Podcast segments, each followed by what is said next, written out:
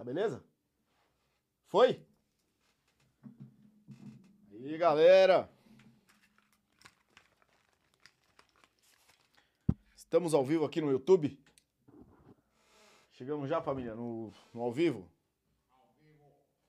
Então é isso aí. Bom, gente. Obrigado pela presença de vocês. Primeiramente, agradecendo a presença de todos. Um feliz Dia dos Pais. Estamos ao vivo no YouTube. Para quem entrou, por favor, pode acompanhar.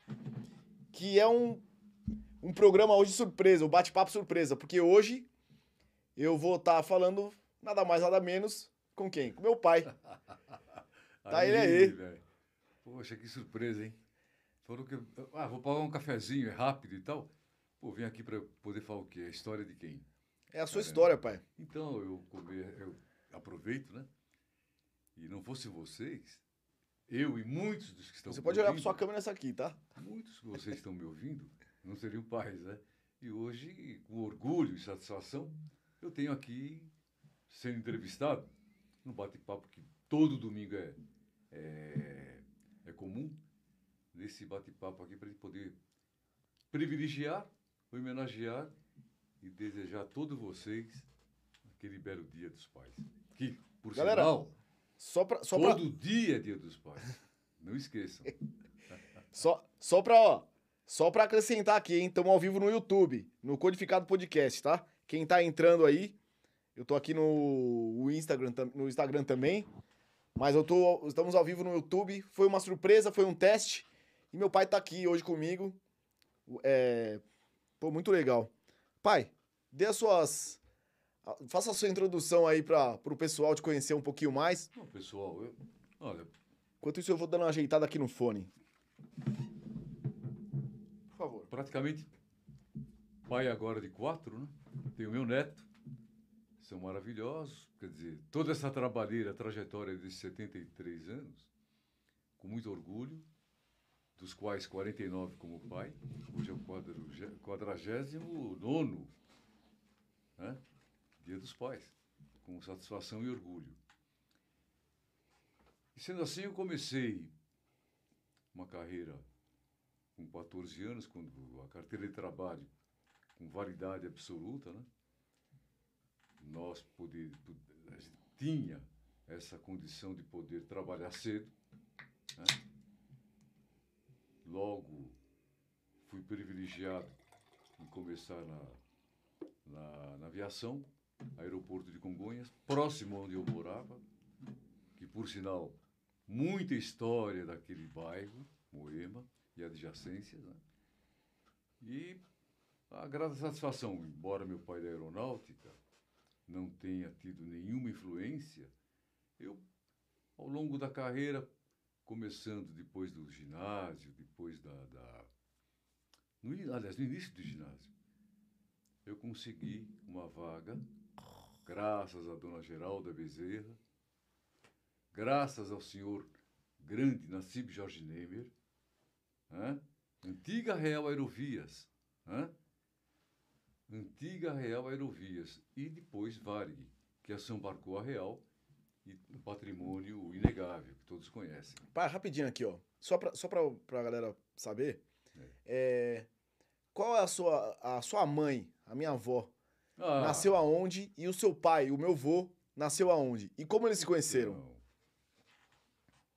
Só fala, década... Fica só um pouquinho mais perto do microfone, por é, favor. É, década de... Década de de 40 para 50, né?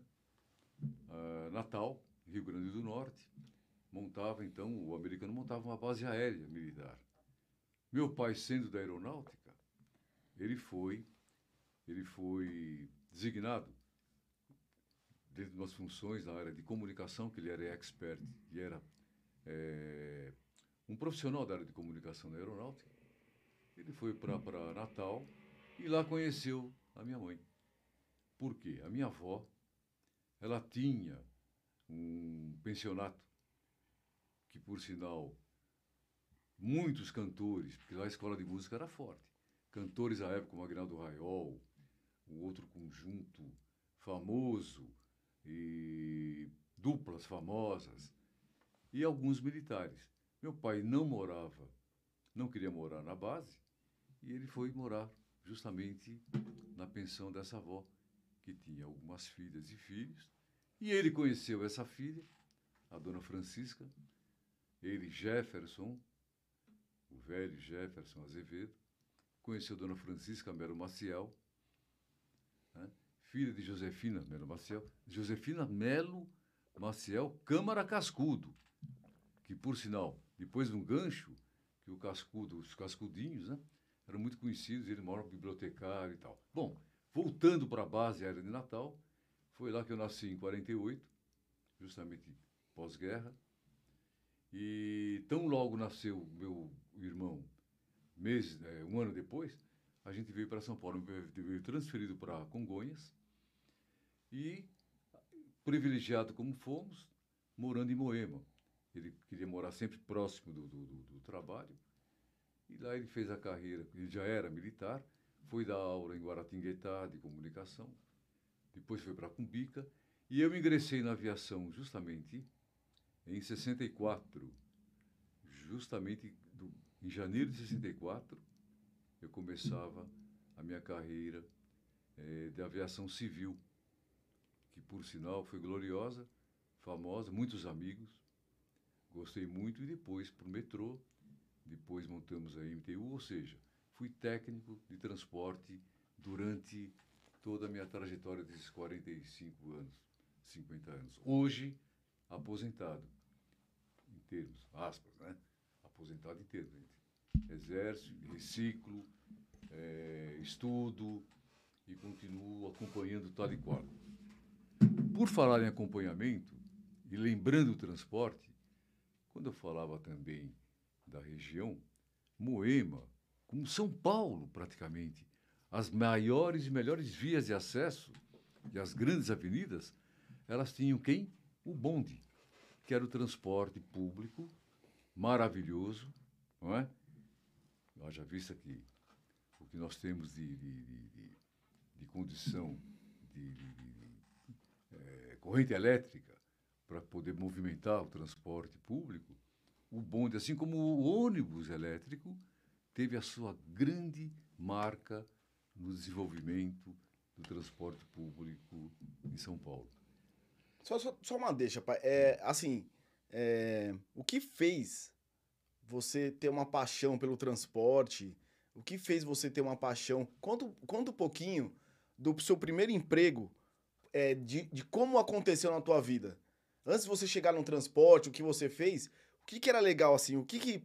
Como aconteceu o seu primeiro emprego? Como você saiu da escola e caiu no seu primeiro emprego, no seu primeiro dinheirinho que você ganhou? Interessante, né?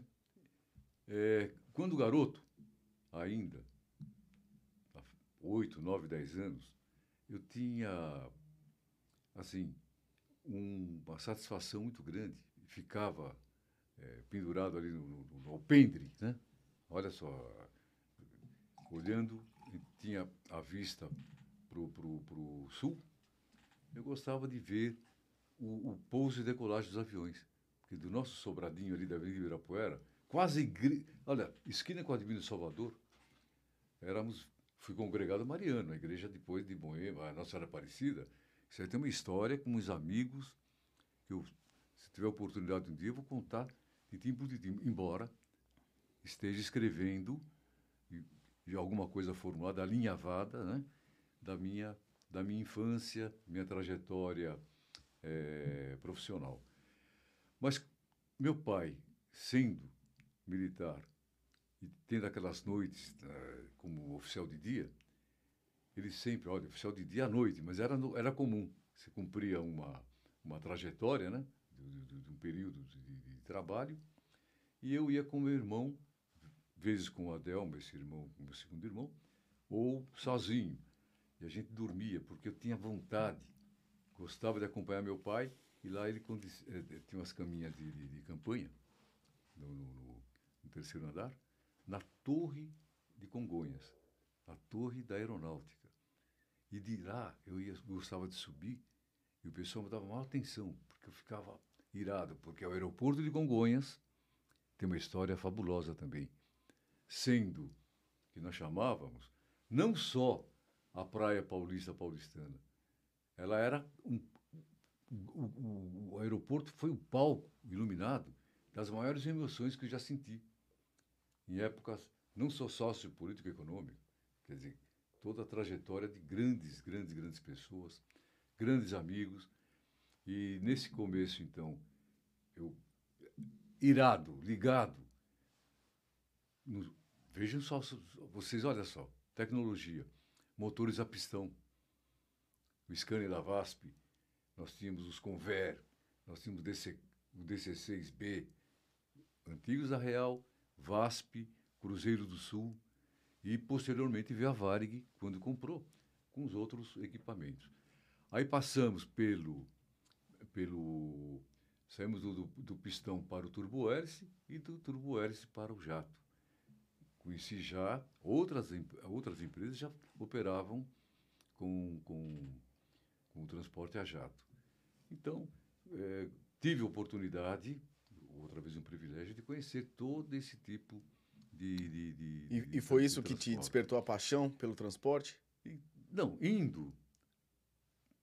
É, e, naquela loucura de passar a noite e o dia, e, e decolagem, e pouso, e o, conhecendo o mapa geográfico, comecei a me incentivar, porque eu morava também. Veja, a via terrestre, você tinha o bonde e tinha um ônibus. Então eu fazia essa distinção. Tempo, espaço, tudo isso na cabeça. Então foi formando, não é? Por um motivo ou outro. Eu entro na, na, na, na Varig, em 64, embora a carteira profissional, o carimbo, o primeiro que eu tenho, é da Real Aerovias, com muito orgulho. E lá permaneci por 12 anos, galgando os postos, estudando sempre, porque a Varig tem essa condição sempre me chamava para os cursos técnicos, não é? mas porque eu não abandonava também meus cursos curriculares normais. E lá foram, olha, área nacional, área internacional, aquele saguão do aeroporto, sabe? Passando pelo cafezinho daquela máquina italiana da área internacional, até o subsolo do aeroporto, onde tinha um grande jardim, um, um, um, um restaurante no subsolo, onde reunia grandes artistas nas horas, aquelas horas de prazer, descontração deles, indo uh, em direção ao embarque para o destino, ou chegando de viagem. Eu conheci. É, eu vou ter tempo de poder falar e lembrar, não só Chico Buarque de Holanda, que é bem próximo, né? aquele que eu passava com 16, 17 anos, 16. Ele um pouquinho mais velho, passava com o violãozinho dele nas costas. Com, com qual idade que você começou a trabalhar? Eu comecei com 14 anos. 14 anos você fazia o quê? Eu entrei no departamento de expediente interno da Varig. É? Só que, antes da Varig, eu já tinha uma função, eu e meu irmão, de colaboração com minha mãe. Minha mãe sempre foi comerciante. Ela teve pensão, depois nós tivemos um bar bem na Avenida Ibirapuera, em frente quase à igreja de Moema. E ela foi uma desbravadora, né? uma mulher incansável, trabalhadora, e ajudou muito meu pai e nós irmãos. Não fosse ela, dizer, a alavanca em casa foi praticamente dela. Né?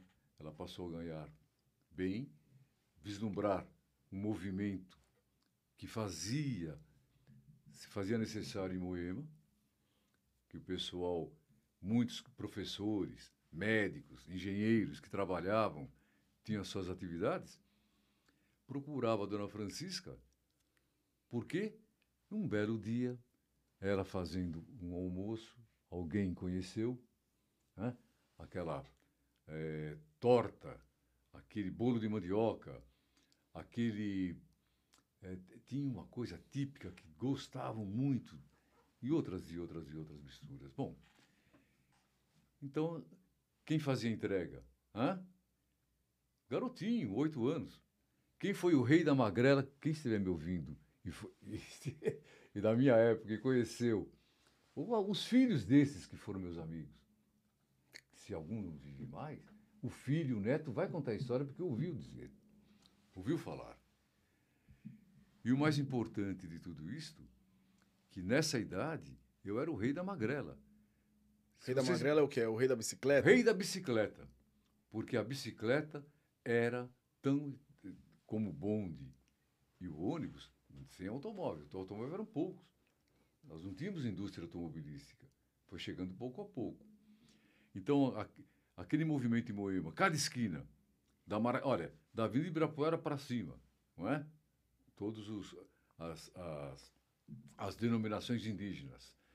E da Ibirapuera para baixo, todos os pássaros, cada esquina, da Iambu, lá embaixo, até próximo a, a Rubem Berta, antiga, é, não Domingos de Moraes, a antiga, é, meu Deus do céu, antes da Washington Luiz, Moreira Guimarães. Moreira Guimarães, que lá estava, no final da Moema, o Bambu, que era uma casa noturna.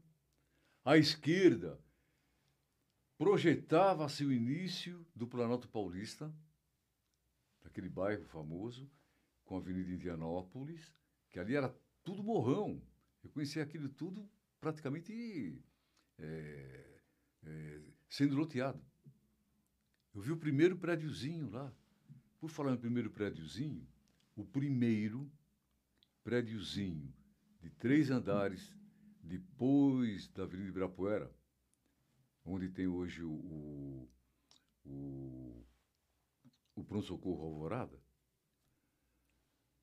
morava um colega chamado Roberto Lippe, colega de primário. O outro prédiozinho que foi é, com quatro, seis, seis andares, seis andares, que nós ajudamos porque minha mãe fornecia, olha só que interessante, ela fornecia marmita, porque o pessoal vinha da, da cidade de Mar. Que você falou que entregava depois. Eu fazia entrega e todo final de semana eu, eu tinha 8, 9, 10 anos. E, e, nessa época você já tinha já todos os irmãos? Muito bem. Eu, de 48, o Adelmo, de 49, Marcos Roberto, de 54, que eu abro um adendo, uma época gloriosa do ano não só do nascimento desse irmão, embora não, ele tenha perdido na tenra idade a, a, vida, mas muita lembrança boa nos traz. Mas eu, eu posso dizer também que foi 54 o quatrocentão de São Paulo, 400 anos de São Paulo que tem aqui vivo. Tá, mas, mas aí o. Com o Ibirapuera, o, o, o, Tá faltando, não, mas tudo bem, mas. Você falou do Adelmo. Você Adelmo. Falou... Marcos Roberto Marco, e... e o Paulo Flávio, que é a raspa do tacho. É o caçula dos irmãos, que hoje é um grande amigo, um grande incentivador, não é? e que é a lembrança de, de o, e o Paulo Flávio é de 1960. Também tem uma história, uma marca que é a, a Fundação de Brasília, como Marquinhos de 54, o Ibirapuera. O... E, e como que era, pai, a relação, a sua relação com seus irmãos, você sendo o mais velho? Você, você é aquele pai, aquele step ou não? Você... Não, eu era. Primeiro, olha, eu e Adelmo sempre unidos. Quando veio o Marcos, eu, eu, eu tá aí um, uma coisa interessante para o transporte. Eu pegava o Marcos pequeno, logo depois veio o Paulo Flávio, colocava os dois no carrinho, dobrava o carrinho, pegava um ônibus ali na Lavandisca, ia para Ibirapuera, recém-inaugurado que a minha vida foi Ibirapuera, Planetário, a Rosa dos Ventos, aqui no portão da, da, da, da, da Quarto Centenário. Ali foram, foram festas, toda a festa de primário, toda a nossa festa de, de, de, do, do, do, do, currículo primeiro, do fundamental hoje, né, que eles chamam, foi no Ibirapuera. Né? Então, nós tínhamos, eu tinha esse, essa condição boa eu morava entre o aeroporto de Congonhas e próximo ao Ibirapuera, que foi se evoluindo, foi crescendo, o monumento às bandeiras, depois nós tivemos o ginásio Ibirapuera, né, grandes eventos. E dentro da evolução que você falou até chegar, é, você no meio do caminho falou que você perdeu um irmão. Ah, Com- sim. com- como é que foi pra você perder um irmão e com quan- quantos anos ele tinha e como foi? Pois bem, a vida preserva aí as surpresas, né? Essa foi uma delas desagradável. Porque a minha mãe tinha negócio, não é? Sempre eh, com pensão, lanchonete e bar. Saímos da Ibirapuera, uma condição porque era condição econômica, né? comercial. E ela teve que deixar a Ibirapuera, ali em frente à igreja de Moema, porque alguém queria comprar toda aquela região, e nós fomos para o Amaracatins. Isso comercialmente. Morávamos na Ibirapuera também. Deixamos em Ibirapuera e minha mãe foi morar na Jurupis com minha avó. Né? E, o, e, o, e o Marquinhos é quem ajudava, abria o bar, fazia de tudo muito bem. Só que o bar era muito explorado. Ele ficava até altas horas, entendeu? Não? Trabalhava ali quase 24 horas. Né? Então minha mãe ficava um período e ele vinha justamente para dobrar a madrugada, coisa que, sob protestos, né? Eu resisti muito. Eu evitei, não queria, porque ele tinha, como todo jovem, ele tinha, e outra, o bar, tanto na Ibirapuera, o Bar Joá, da Dona Francisca, minha mãe, todos conheciam Marquinhos. Era o bar do Marquinhos. Foi aquele menino que, da década de 60, veja bem que interessante, em 62, 60, perdão, 64, 65, 66, 67, ela crescendo no bar, era aquele menino que vinha aqui na Clodomiro Amazonas, menino, e descobria toda a técnica para fazer as batidas.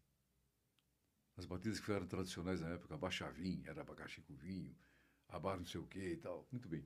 Então, liquidificador, e foi que praticamente ele ficou muito conhecido nessa, nessa lanchonete da minha mãe, né? E, e procurado por todo mundo. Moema, inteirinho, Kiko. Moema, Brooklyn, tem história, Santo Amaro. Todo aquele espinhaço que você vem lá de cima do, do, do biológico, né? O biológico é, come, começava aquela descida do bonde, passando pela parada Rodrigues Alves, IP, passando Ibirapuera, descendo, parada Moema, Indianópolis, que era o balão do bonde, e Brooklyn até Santo Amaro, onde tem hoje Jurubatuba. Tanto para o aeroporto de Congonhas também, fugindo então da, da, da, do Espinhaço, você ia em direção a, a, ao Planalto Paulista e tinha o pessoal que vinha aqui de trás, da Afonso Brás, da Avenida Santo Amaro, todos procurando o bar da Dona Francisca. Por quê? A Avenida Ibirapuera, Moema praticamente nessa década, tipo 64, 65, 66, foi o boom das grandes casas noturnas, casas de samba. Assim como foi o sambão. Antes foi o barracão. E lá, a primeira esquina, ali no Barão do Bonde, que a gente chama, onde é, vem a, termina a, a. Começa a Macuco e a Jamariz, né? Jamariz, Macuco.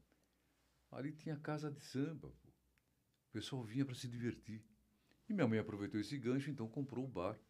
E esse Marquinhos, meu irmão, foi quem praticamente tocou e fez. E, e foi a grande alavanca, né? Qual a idade que ele tinha? Então ele começou trabalhando forte também com ela, né?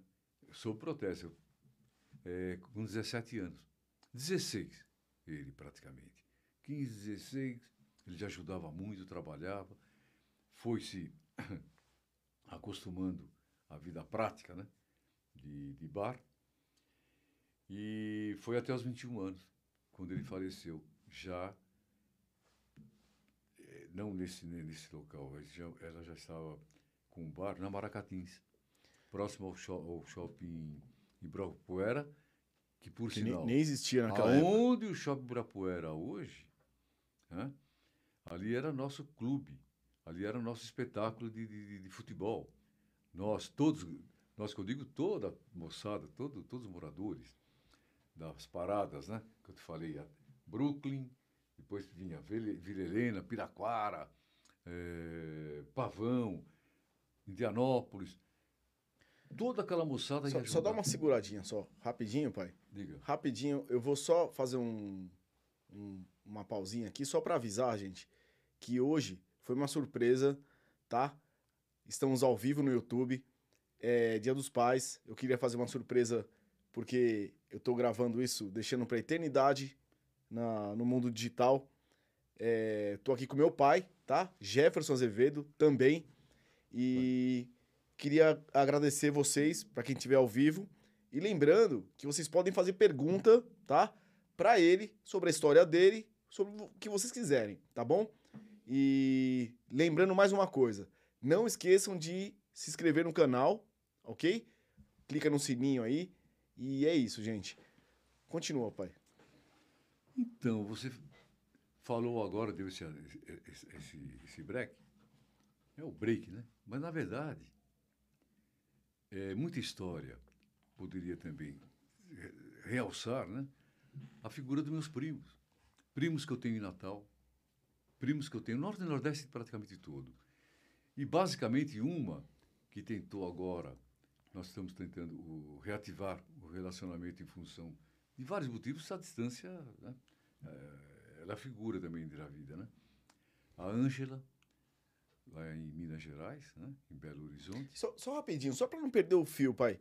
É, e aí, a, a morte do Marquinhos, como é que aconteceu? Como é que tava no dia? Que vocês estavam fazendo? O que, assim, é ruim pra você contar isso? Falar disso ainda pra você é tabu Não, ela- ou nunca Então, foi? ela foi uma surpresa. E eu fui pego de surpresa. Mar, Marquinhos, Já quem não, não sabe, ele já contou, é o- É. é foi o irmão dele É. que, que pode explicar melhor aí. Não, é, por isso que eu acho que interessante o jovem é a cabeça, né? Ele, a cabeça era boa, era. Tinha amizades. Então todos procuravam porque ele, ele era o filho da dona do bar. Então ele era um dos donos do bar. Então eu resisti muito porque eu trabalhava na aviação e cumpria os horários mais variados. Era chamado sempre, estava em Congonhas. Quando a perua me trazia altas horas da, da, da, da noite, por quê? Eu já deixava aquele, como eu falei, eu tive uma escalada na aviação, né? até que fui escalador controlador de voo. né? Então tinha uns horários bastante eh, eh, fortes assim para poder conviver mais com a família. E o Marcos, nessas, ne- nessas viradas de, de- de noite, era procurado e o pessoal vinha para beber. Então, numa da, da, da- da- daquelas noites, dia 27 de outubro de, de 75, o Marcos deixa o bar com, justamente com o irmão, o meu irmão, Paulo Flávio Caçula, que eram muito amigos, porque o, o Paulo estava com, uma, com o Marquinhos? Porque o meu pai falecera exatamente há menos de um ano. Então, meu pai em Atibaia ficou lá, tá descansando. O Paulo não podia ficar em Atibaia, que lá estudava com meu pai e vivia. Ele veio ficar com minha mãe. E nessa de ficar com a mãe, ele se apegava muito ao Marquinhos. Então, onde o Marquinhos ia, ele ia atrás. E eu avisava, pessoal, evita, noite, bar, tal, não sei o quê. Muito bem. E nesse de 27 de outubro ele foi. né? Aí os amigos chegaram, a galerinha do- da, da- cerveja e tal, e acharam de tomar, logo após o fechamento do bar, ir lá para Afonso Brás, que tinha um amigo dele que tinha um outro bar. E vão para lá, acabaram indo.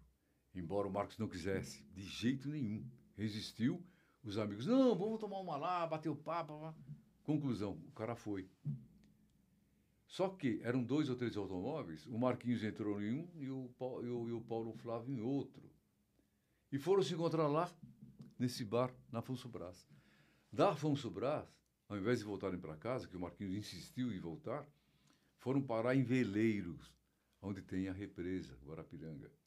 Por que Veleiros? Porque lá minha mãe tinha, nós tínhamos adquirido dois terreninhos, e lá tinha um bar que ela tinha, então, é, tinha é, sobrealugado para uma, uma pessoa que explorava. E aquela pessoa ficava até tarde e o Marcos cismou de passar por lá junto com os amigos. Os amigos, vamos lá tomar aquela cerveja e tal. Amanheceu, 28 de outubro, dia de São Judas Tadeu. E o que acontece? A notícia. Eu, em casa, com minha filha recém-nascida, Eliane, minha segunda filha, Eliane Araújo de Azevedo. Estava ali aguardando a minha mulher, que voltava, que voltava da feira. Chegava meu irmão Paulo Flávio Caçula, desesperado, sem falar coisa com coisa, uma coisa assim, uma tragédia. Muito bem. O que, que houve, o que, que não houve? Até que então. Ele tá, estava com os amigos e aí. Estava ele, com os amigos. Com os convidaram amigos. ele para nadar na represa. Qual- represa Pararam que era? no Guarapiranga, ali em Veleiros. Veleiros. Aí pararam os carros, né? O Marcos falou para o Paulo Flávio, nada de entrar na água, hein? Ali foi um lugar que levou muita gente, né? Então, não, mas... E o, e o Marcos sabia disso. Falou pro, pro caçula, pro irmão Paulinho, não entra, não vai, fica aí. Tá bom. Só que os amigos, né? Bebedeira, pô. Ah, ô Marquinho, vem pra cá. Ele estava encostado no, no, no, no- no- para-choque. Um dos carros, da frente, né? Uhum. Só olhando aquela galera. Por quê? Dependiam da condução dos caras, pô. Pra voltar. Foram parar lá. Né? Eles foram. E aí? Querem voltar? Não podem. Aí, aí o, o, o, o, o Marcos. Calma, tal, não sei o quê. O cara, "Ô, vamos pegar o Marcos, vamos jogar na água. Ele correu. Quando ele corre, ele escorrega, cai, se eslameia. Naquela de ficar cheio de lama, putz, olha aí, ó. Ô, Marco, ô, Paulo, não, fica aí, ele falou pro caçula, né? Não sai daí. Tá bom. Ele foi até a água, tirou a, a roupa, ficou só de cueca e foi nadar. Mergulhou para tirar o barro. E o irmão caçula, olhando tudo aquilo, falou, pô, meu irmão tá. tá- Viu a linha da água, velho. E você estava onde nessa hora? Eu estava em casa, me preparando.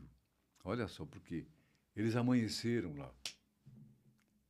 Puxa, nunca na minha cabeça. Olha, in- interessante que sempre que eu saía da aviação, eu saía do trabalho, eu dava um jeitinho de passar lá, porque a perua me trazia até Butantã. Eu recém morando no Butantã, imagina você. Ah, você já tinha já os filhos. Já, eu tinha a Elaine e tinha nascido a segunda filha.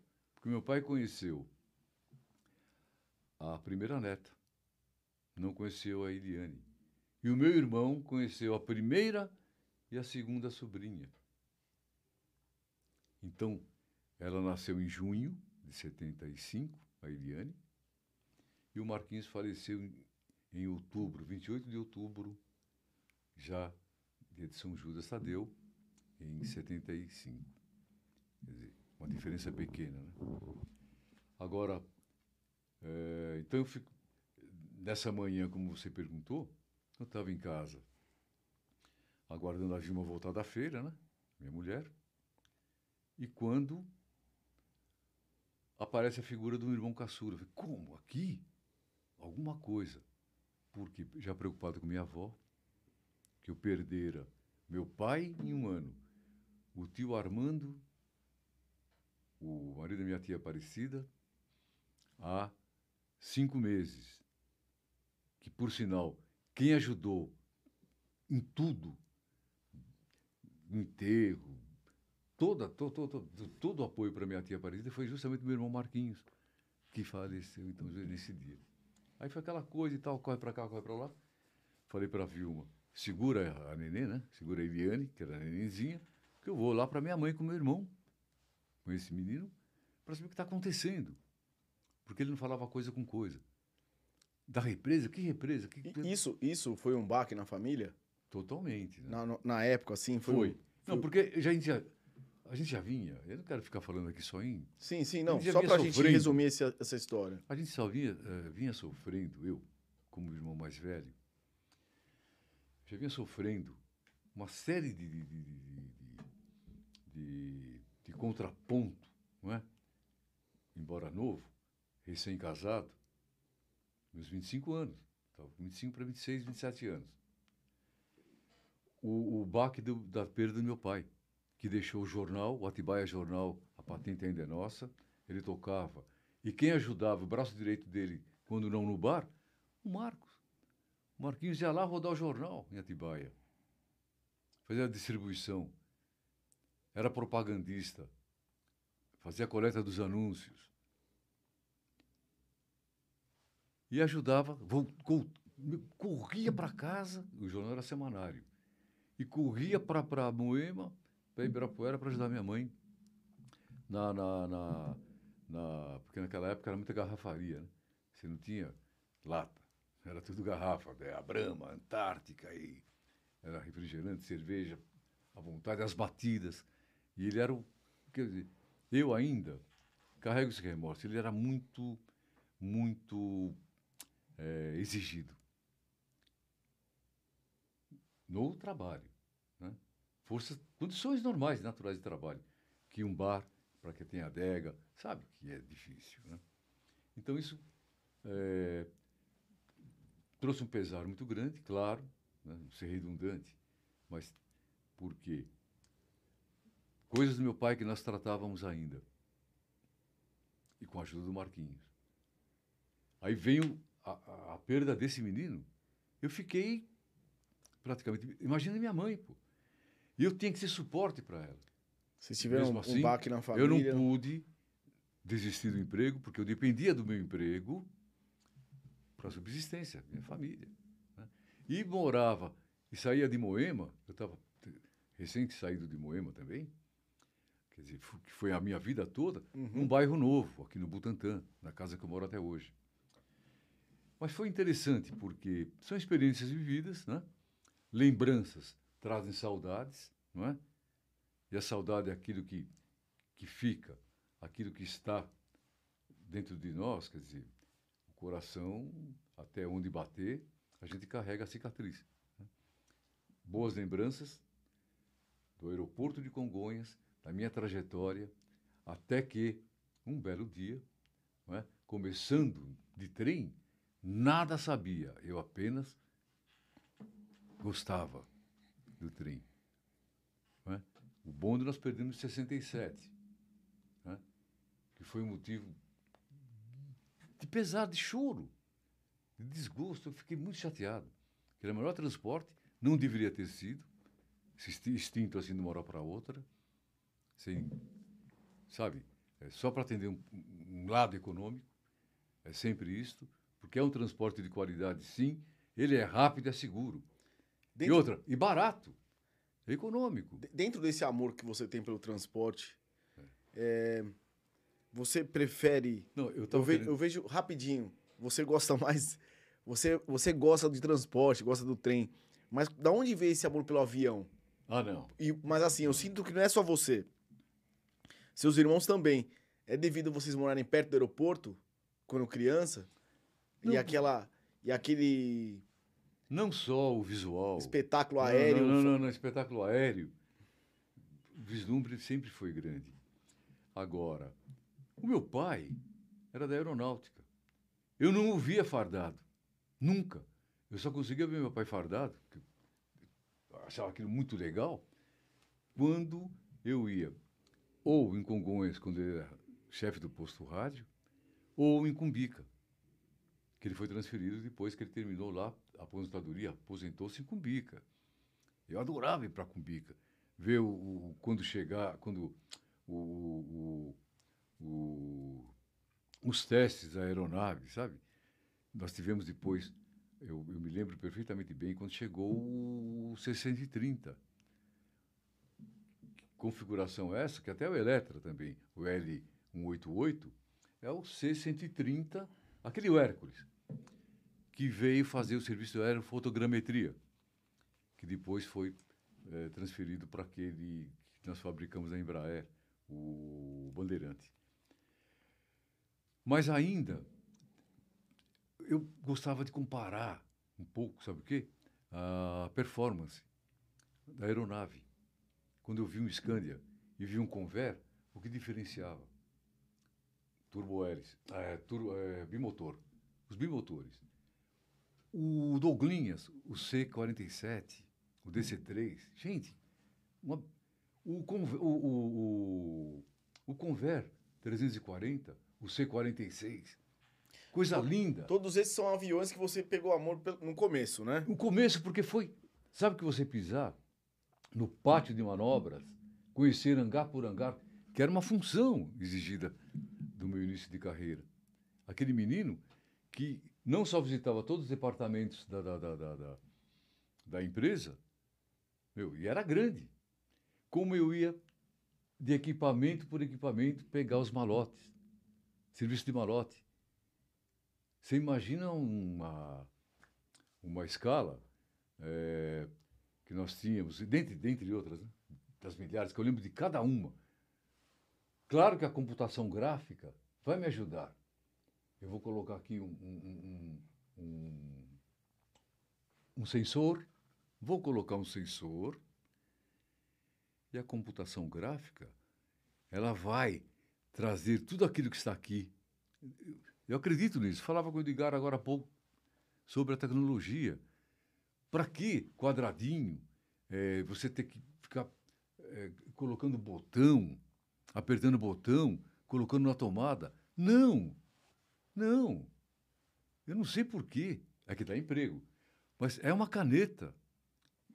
Das seis botões. Nós vamos apertar um e nós vamos ter na parede, em qualquer lugar. Opa, não tem parede. Assim como laser. Você, você não, não, não, não forma figuras do espaço? Sim. Então você vai mas, mas no caso você tá clicar. Querendo, no caso você está querendo falar o quê? Dois ah. chipzinhos. Ah.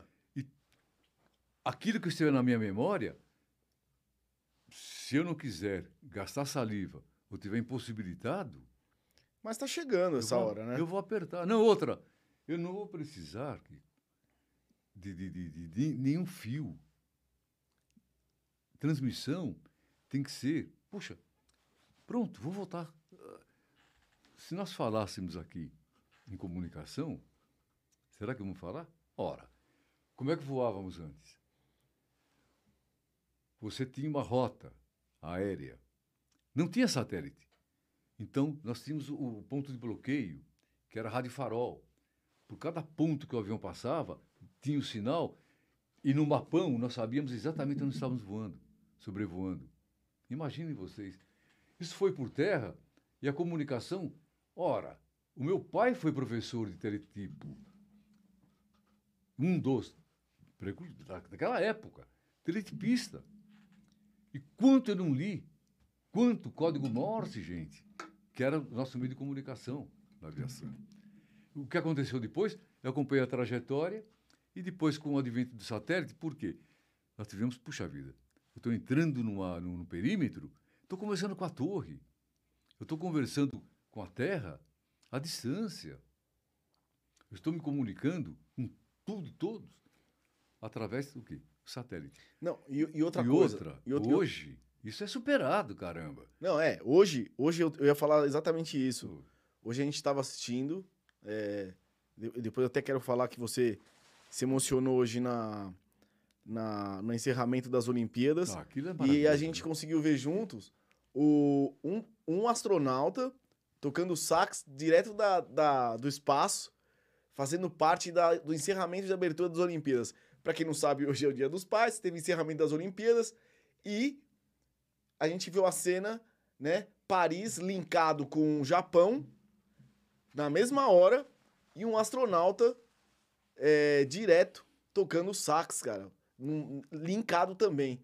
Você imaginou um dia ver isso? Que isso acontecer? Oh, que o, os eventos aeroespaciais, aeroespaciais são antigos, fortíssimos. O Louis Armstrong na Lua, ele colocou o pé na Lua, gente. Você não acredita que a, tínhamos... a, esse lance da Terra plana para ah, você não, não existe, nem, né? Nem, nem, nem vamos tocar nesse assunto. Isso aí é coisa, desculpa, não tem, não tem lógica. Não merece nem, sabe, o, como dizia meu professor Zacarias de matemática, lá da Vila Nova Conceição, do padre Manuel de Paiva, não é? é está cursando o primeiro dia atrasado do primeiro ano. Entendeu? Ninguém. O cara. Cara, é absurdo. Não existe. Então, a tecnologia. Ela, e outra, ela é fruto de nós mesmos, cada ser humano. Eu tenho certeza, quantos. Olha, tá, eu, eu, eu, eu sempre aviso o seguinte: é, tudo que pinta de novo não vem na tela da Globo, vem do fundo do baú. Vem do fundo é, do baú. Nada, nada se cria, tudo se copia, né? É, tudo, e outra coisa. Estou parafraseando uma coisa que eu li, assim como os mais antigos vão lembrar do, das colunas que nós líamos. Mas, mas tudo bem. O que, o que, hoje, o que hoje te, te deixa. O que, o que hoje pega a sua atenção? O que hoje te. Pronto. Te, hoje. Te emociona? Por que hoje que você foi? fala. Por que. É, hoje, por exemplo, o, Agora- você fala, nada se cria, tudo se copia, mas o que hoje pega mais em você? Um carro da Fórmula 1? Não. Uma Não, aeronave? pera, pera, pera, pera. O que Não. você acha que mudou vendo? daquele tempo pra cá? Você percebeu? Nós estamos falando de Fórmula 1. Não, na Hoje, tecnologia. Motor. O que, que ajuda a tecnologia Hoje, na tua vida? qual é o hoje? combustível? Hoje, o carro, o cara vai colocar uma bateriazinha no, no- no veículo, já coloca, né? E ela tem a dura. Você não tem um combustível, o fóssil. Está indo embora. Acabou. O que mais me emociona é quando você. A gente começou agora a remontar uma época, né? Não é? Então é gradativo. E ela é um processo. Por que emocionei? Até o que me chamou a atenção, até comentei com você. Engraçado, dá uma olhada no público. Não tem. Até o público que participou, que na grande maioria já tinha ido embora. Quando chegou o próximo encerramento, você vê toda aqueles corações, aquele pessoal que vibrou, que fez o mundo vibrar, pô, ganhando medalha. Estava voando de volta ao- ao- ao- ao- ao ponto de partida, carregando um monte de ilusão, um monte de festa, um monte de coração, cara. Traduzindo aquilo em quê? Por falar em tradução, o que estava ali presente na- justamente naquele momento, sabe o que era? Hum, O ser humano. é. Não era a tecnologia. Hoje, essa Olimpíada, Você eu achei entendeu? que ela foi muito mais humana do que todas. Então. Não, a, mas, a, com, não, a, mas, ja- a ja- a japonesinha cantando. mas com recurso. com mu- não, tudo bem, mas ela teve, ela teve muito mais expressão. A gente pôde hoje ver menos tecnologia, claro, linkado, tudo que a gente falou, mas muito mais emoção, né? Porque devido à pandemia, né? A, aos rigores da, da, da pandemia, teve todo aquele processo, né? E hoje a gente pôde ver é, toda essa, essa parte mais humana, né? E foi muito mais legal. E eu, e eu me emocionei também hoje de manhã vendo esse tipo de coisa, vendo a, o encerramento da, das Olimpíadas. E achei, cara, uma das mais legais, assim, porque é, teve tecnologia, mas teve uma- aquela parte, acho que todos nós, né? Exatamente o que você falou. Todo, toda a parte humana ali, né? é, disputou e tiveram que ficar na mesma bolha o, o americano com, com israelense, né? Você imagina? Todas as brigas, mas estavam todos ali juntos. Não, Ninguém se. Né? Não. Todos, todos na mesma, Aí na mesma me, bolha. me fez recordar, sabe o quê? Por exemplo, o que foi. Pega o marco. É um marco, né? Pum, agora do evento. O que foi o marco, que eu gostaria de ter tempo, quem sabe, próximo. Eu estou escrevendo, hein? Isso aí vai ser surpresa para a família toda. Que eu vou. tipo assim, veja bem. Você tá gostando, Em né? 58, 1958, o Brasil ganhava a primeira Copa do Mundo. Eu tenho vivo aqui o momento que eu saí. Morava na Avenida Moema, número 55. Hoje lá tem um prédio com 500 famílias. Morava eu, Jefferson, meu pai Jefferson, a minha mãe Francisca e o meu irmão Adelmo, que o Marquinhos. Ah, perdão, o Marcos Roberto já tinha chegado. Veja bem, 58. O Marquinhos tinha quatro anos, quer dizer, de 54. O Paulo chegaria dois anos depois. Nesse dia, Avenida Moema, quase esquina com a Iraé. A nossa casa era tão gostosa e tão eh, amistosa, boa e acolhedora, que o Raul Tabajara, da Record, que a Record ficava um pouco mais em cima, o- a parte operacional. Raul Tabajara, sob os auspícios do Alka-Seltzer, que era um, era um antiácido, ele usava toda a nossa casa, toda a sala, A frase Tudo. saiu empoeirada agora aí. Alka-Seltzer, antiácido. Ô, louco, por quê? É pra ter... Oferecimento Alka-Seltzer, o antiácido do freguês. É. Aí, o que acontece é que o Raul Tabajara, ele fazia todo essa parnafenália, fio, fazia, montava a mesa, puxava o fio lá para a rua, inclusive tinha uma barraca de, de- de macarrão, Edgar, lá, é, em frente de casa, os caras fechavam a nossa saída do, do- da, da garagem, né? mas normal, porque... E a barraca de macarrão que estava ali, sabe de quem que era? Dos pais do, do, do, do- desse ator, Francisco Coco. Cara, moleque. Esse cara aí que ninguém moleque, conhece. é, moleque. Ele lá vendendo macarrão, loirinho. E o Raul Tabajara saía com o microfone, entrevistando o pessoal e fazendo a transmissão, porque não, tínhamos a linha direta, era rádio, não tinha televisão eh, passando a, em 58 a Copa do Mundo. Aí meu pai, por volta do meio-dia e pouco, pede para eu. Olha, tem uma encomenda minha no, no, no Bar do Carvalho, esquina Iraé, com a Moema. Era o, o único barzinho maior, porque o Baeta, a padaria do Baeta, que servia toda aquela região, ficava do lado da, da igreja, lado esquerdo, tudo bem? Vai em direção a Ibirapuera, a padaria do Baeta. Aqui do lado direito, o, o, o, Bar do Carvalho, que era mais cerveja, chopp cerveja, né? E fui buscar. Foi quando eu atravessava a rua, eu tinha 10 anos, exatamente 10 anos, para trazer a cervejinha para o pai, que me pedira. No dia da feira, domingão. E soltava os fogos, que o Brasil então se consagrava campeão. Putz, Pelé, Garrincha, Zagallo e Companhia Limitada. Grandes. Só, só uma Que, observação sinal, aqui. Ó, 58, 62, 66 e 70. Me desculpem. Olha, para mim, porque eu, tô, eu vi todas. Se alguém disser que eu não vi, eu vi todas. Inesquecíveis essas quatro. Embora com menor teor a de 70, que eu posso explicar depois. Agora, a, a melhor para mim de todas as Copas foi 58 e 62. Meia, meia. Rapidinho, rapidinho. Aproveitando falando de futebol.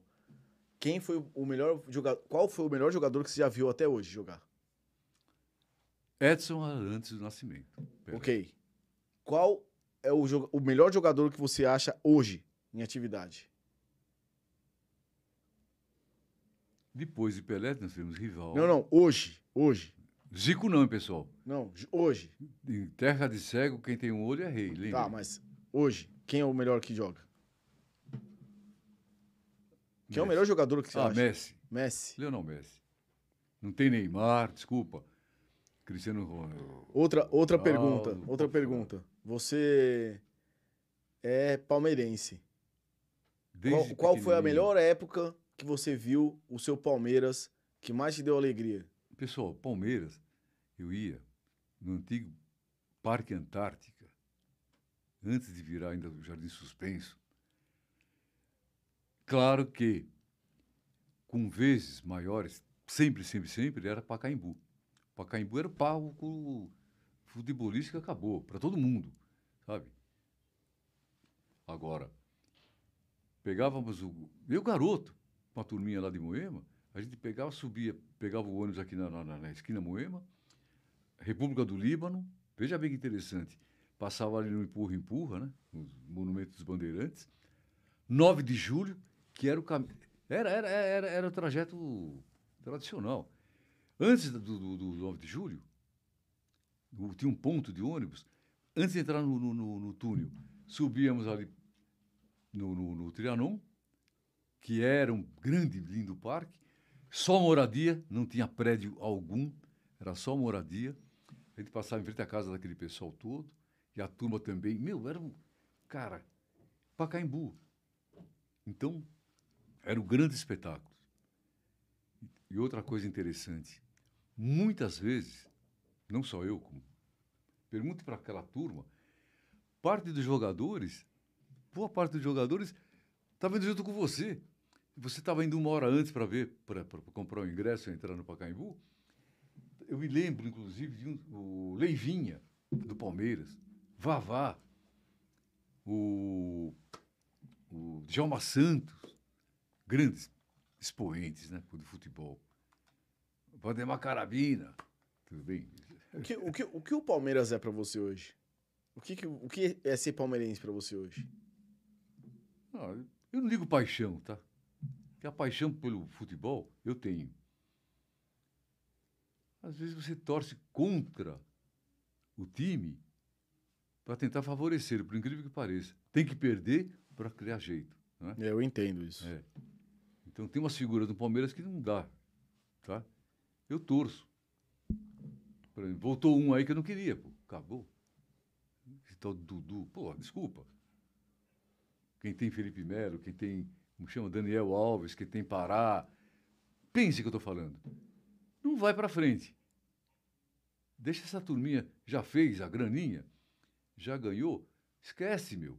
Tem uma moçada nova aí, cara. Pô, é redundante, né? Tem uma é. turminha aí que, pô, é. tá o... jogando. Vai, vai buscar lá no, no, no, no na base, como cantado uhum. e deflagrado aí, em, em verso e prosa. Vai buscar essa turminha lá. Tem craque de bola, pô. Tem a molecada aí que tá no anonimato, a, ninguém vê, ninguém ainda, busca. ainda no assunto esporte, é. qual foi o esporte que mais chamou a atenção nessa Olimpíada? Ah, por falar nisso, nós tivemos um, um cara que você conheceu, jogou no Corinthians, é, primo nosso. quando eu falo da Ângela, do meu tio Zuzuca, irmão do meu pai. Eduardo Amorim? Eduardo Amorim. E era formiguinha do time, não fazia oba-oba, era o central, ele era o cinco, lembra?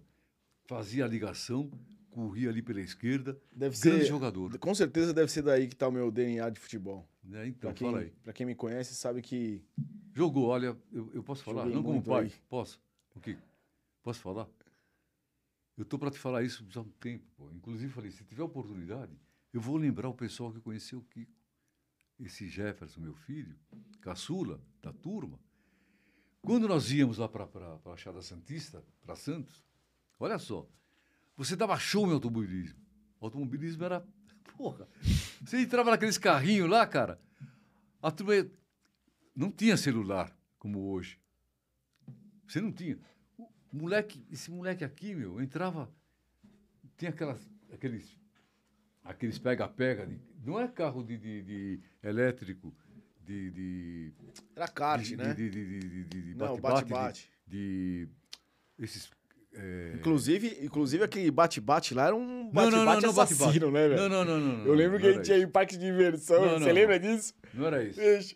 Bate-bate, eu vi os negros com o carrinho voando, os caras saem com os dentes tudo quebrado. Tá, ai, mano, cada... Não. O que eu achava legal é que você entrava nos carrinhos, aquele motor, com, com marcha, cara, pisava no... Não tinha nem pé. Você com seis, por exemplo, com seis para sete anos, numa, lá em Santos, depois foi uma em. Não sei se foi em Mongaguá. Cara, você deu um show. Eu tô, poxa. Então, eu lamento. Até peço desculpa para você hoje. Dia dos pais. Cara, não tem vestido. Lamento te dar o cat, filho. Porra. Não, não. Você devia. Olha, tivesse introduzido, ó, colocado você no, ou no automobilismo, tivesse batalhado para o esporte, para futebol, você jogava pra caraca, velho. Você deu show é, eu, fa eu falo isso pro, pros caras e eles acreditam. Não. O pessoal da MTU, o pessoal do metrô lá, lembra. É, eu falo, cara, porra, eu era moleque, Tem né? a cara que era o cão. Fala, porra, como é que esse moleque não tá jogando no, no Aí, profissional? Eu tô falando, hein, não. bicho? Não sei o que tô falando, não. Eu, se eu pequei, eu, eu, olha, se eu errei, foi porque eu procurei Não que eu não tenha procurado a pessoa errada na hora errada. Mas tudo bem. só, mas- procurei, só teve Pai, nó cego. Ó, deixa eu falar. A gente tá é, batendo aqui o nosso, o nosso tempo. Que tempo, meu? A gente tem. Tempo não tem tempo. Tem. Porra, minha Hoje- trajetória. A sua Ela- trajetória é muito mais Cara. que isso, eu sei, mas aí você vai voltar aqui. Que Só, isso, só bicho? pra dar os seus finales aí. Cara, eu preciso É. falar da, da, da, da- infância.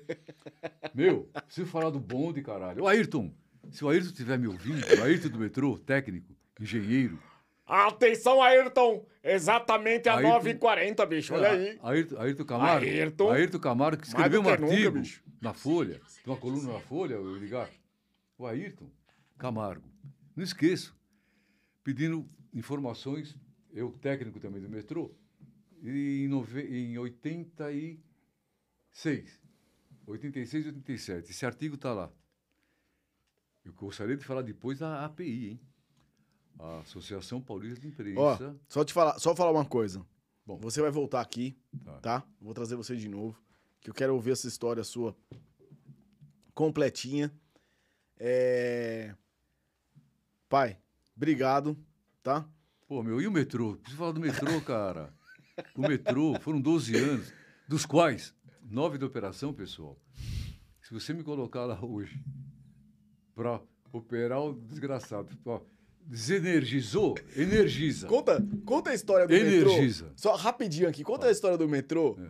dos caras que... Foi você que me contou a história do cara que operava o metrô e ele, ele abriu a porta errada? Ah, não. Eu fui um. Você abriu a porta Eu operei, eu, porra. O cara que fica encostado lá no panguando, É. no metrô. E aí o Não, cara... Estação... Não, porque é o seguinte, o sistema... Próxima Ah, estação. é, é, meu, Consolação. obrigado. Aí Obrigado. o cara tá encostado na Não, porta não, do, do trilho. Não, é linha Aí o norte-sul. cara abre. Não, não, não, calma. Linha norte-sul. Ops, foi mal. Linha norte e sul. Tá? Porque Jabaquara até Saúde, depois no, no Sacarrolha, de Saúde até Liberdade, no Sacarrolha, Liberdade Santana. Então fazíamos essa linha norte-sul, exatamente em 76. Né? E foi uma luta para ir para lá. Depois eu conto a história, porque eu era aviação, aviação, você é louco! Acabei fundo. Vou, não vou, não vou, não acabei caindo no metrô. Era difícil entrar, tive que derrubar não sei quantos. Entrar era um exame maldito, difícil. Muito, muito bem. Consegui. Área de operação, que era o, coração, né? a chave do negócio. E tive a graça, a grata satisfação de conhecer o sistema inteirinho, tá? É, físico. Maravilha. E trem por trem, carro por carro. Então eu posso contar, depois detalhar, cada, cada, cada unidade, os componentes, o que, como é que funciona e que o sistema, na época, puro, tudo computadorizado. Falei, não, o sistema é automatizado. Computador, né? computador mesmo, ele só regula, e o pessoal está vendo, é a distância de trem para trem.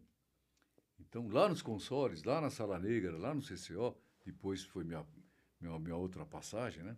É, para o CCO na, na Vergueiro, onde concentra todo o espírito é, é, operacional, administrativo, né?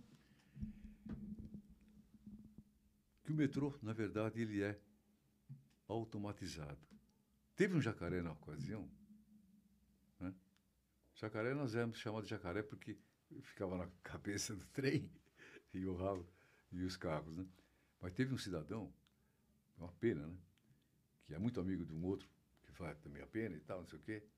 Por, o cara foi fazer uma, uma reportagem para levar o metrô paulista, né? o metrô de São Paulo, para o resto do mundo. Uhum. Pô, foi uma indignação geral naquela época.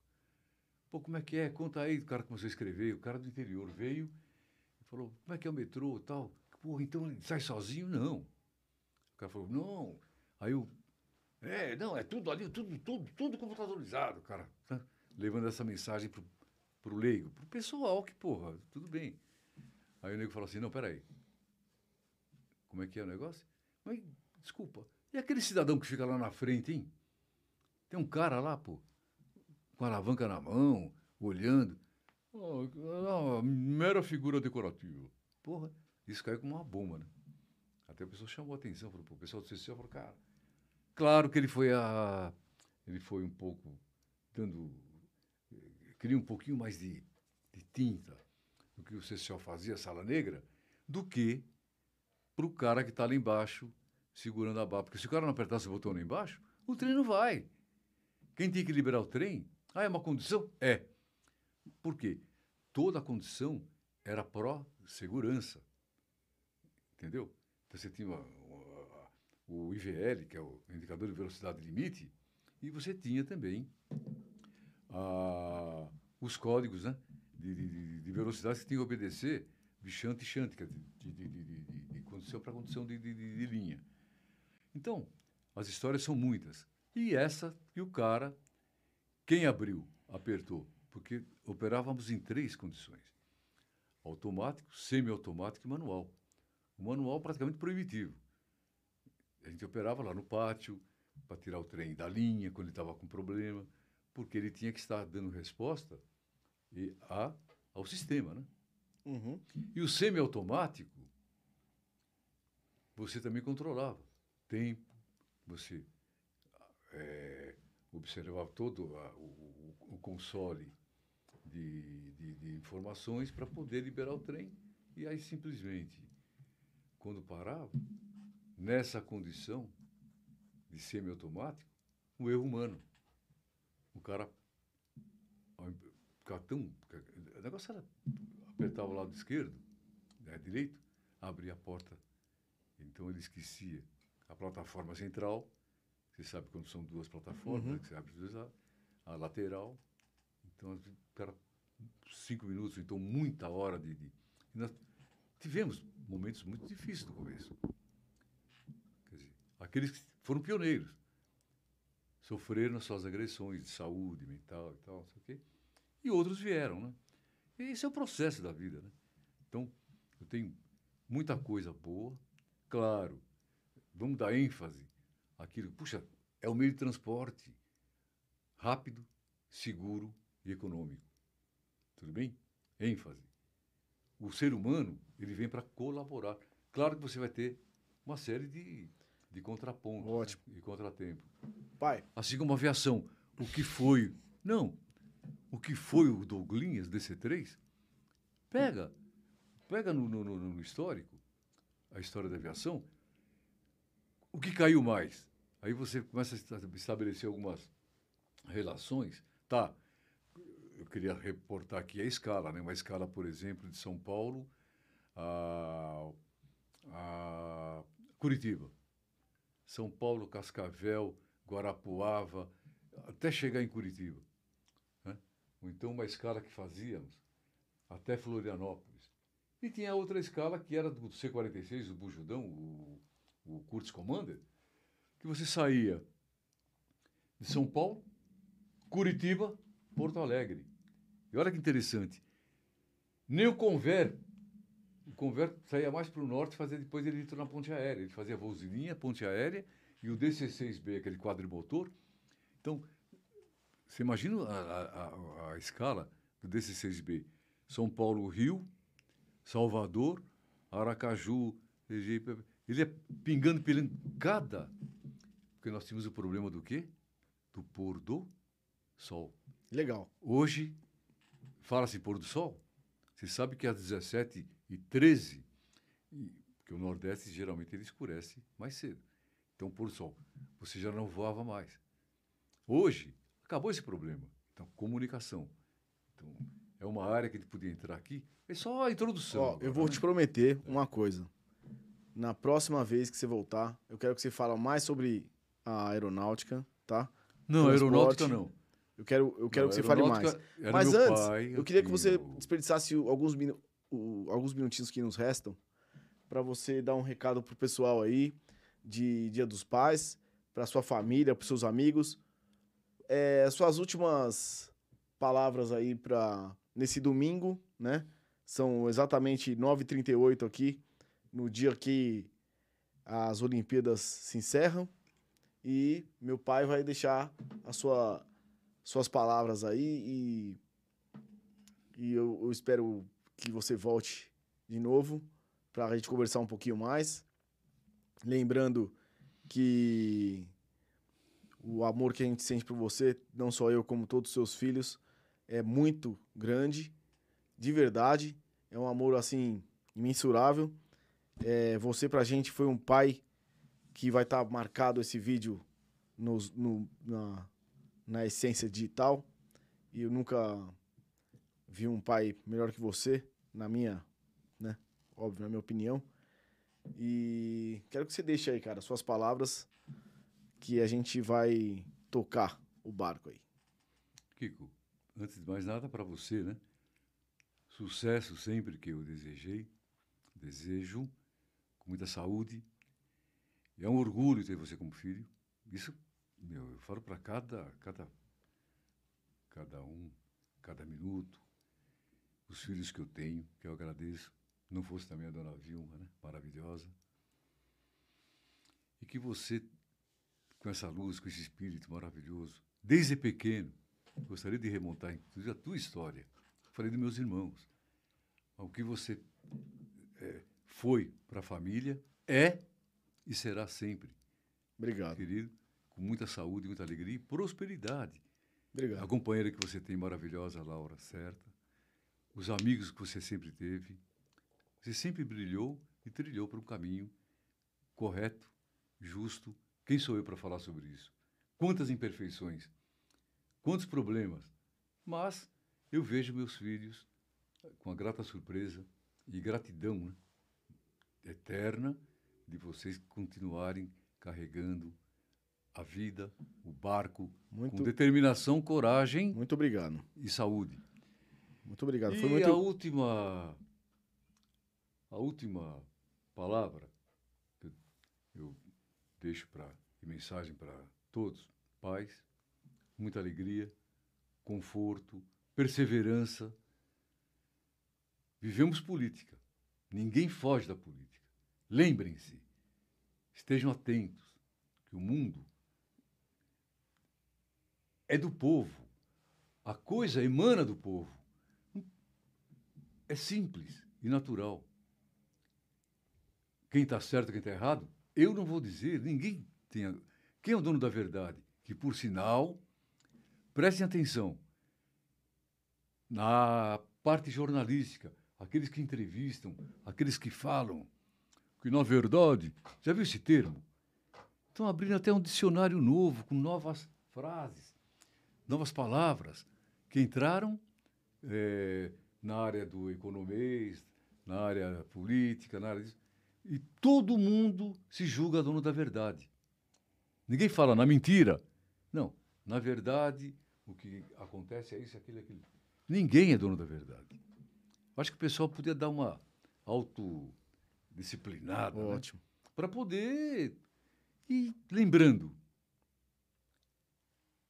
Raul de, de eu, eu vou parafrasear aqui Raul de Leone, um dos que eu lembrei agora. Reticências. A vida passa efêmera e vazia, em um adiantamento eterno que se espera, numa eterna esperança em que se adia. Raul de Leone. Um abraço a todos e obrigado. Voltarei, que eu tenho muita história ainda para contar. Isso mesmo, você vai voltar. Com certeza. É presunção, hein? Vai ser pretencioso assim com, no inferno. Com, com certeza, meu pai vai voltar. Gente, é domingo, tá? Amanhã é dia de acordar cedo. Mas obrigado aí para quem teve online, quem teve assistindo a gente, quem vai assistir. Esse foi a, a, a live, essa foi a live surpresa que eu fiz com meu pai. E vai, eu queria muito, porque é dia dos pais. E, né, eu tô fazendo uma, uma, um agrado aqui pro meu pai, que eu amo tanto. E também uma homenagem a todos os pais que estão aí hoje, né? Nos assistindo, que estão aí com seus filhos, com o, o família que está aqui com a gente, que largou a, a família dele lá para ajudar a gente aqui. Muito obrigado, cara. Putz, ó, de coração. Gente, aquele abraço, tá? Terça-feira, Chico Fernandes aqui com a gente. ao vivo às 15 para as 9. Beleza? Codificado Podcast. É, não esqueça de se inscrever e também seguir a gente no Instagram, ok? Ao vivo, no YouTube e na Twitch na terça-feira.